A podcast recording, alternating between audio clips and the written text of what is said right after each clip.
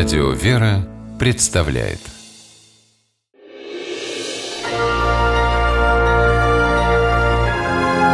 Герои моего времени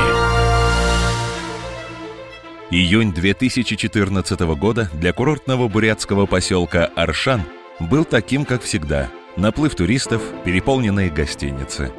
28 июня житель поселка Георгий Демин собирался отметить сразу два праздника – день рождения жены и новоселье.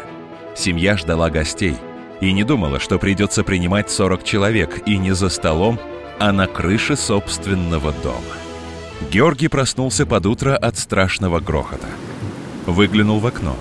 По улице несся поток грязной воды. Многотонные каменные глыбы сносили все на своем пути. Дома складывались как игрушечные. Это в горах внезапно сошел селевой поток. Скоро в доме Георгия воды было по колено. Мужчина вывел на крышу свою жену, а сам вместе с соседями кинулся спасать людей.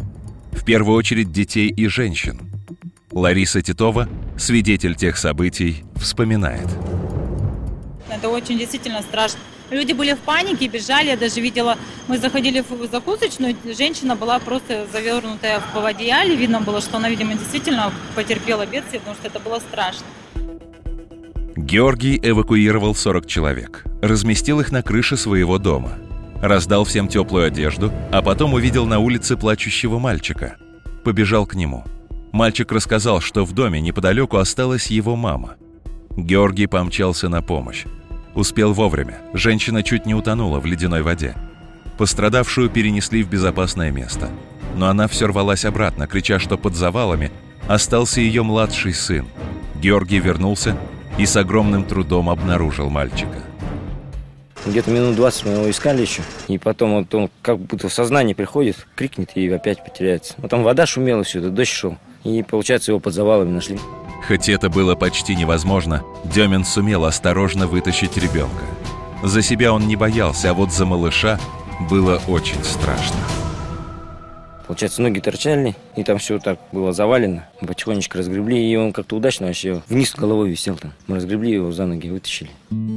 Вскоре в поселок прибыли спасатели, забрали пострадавших. Сейчас Аршан восстанавливают, строят новые дома. Но для офицера запаса Георгия Демина важнее всех новоселий то, что люди остались живы и здоровы.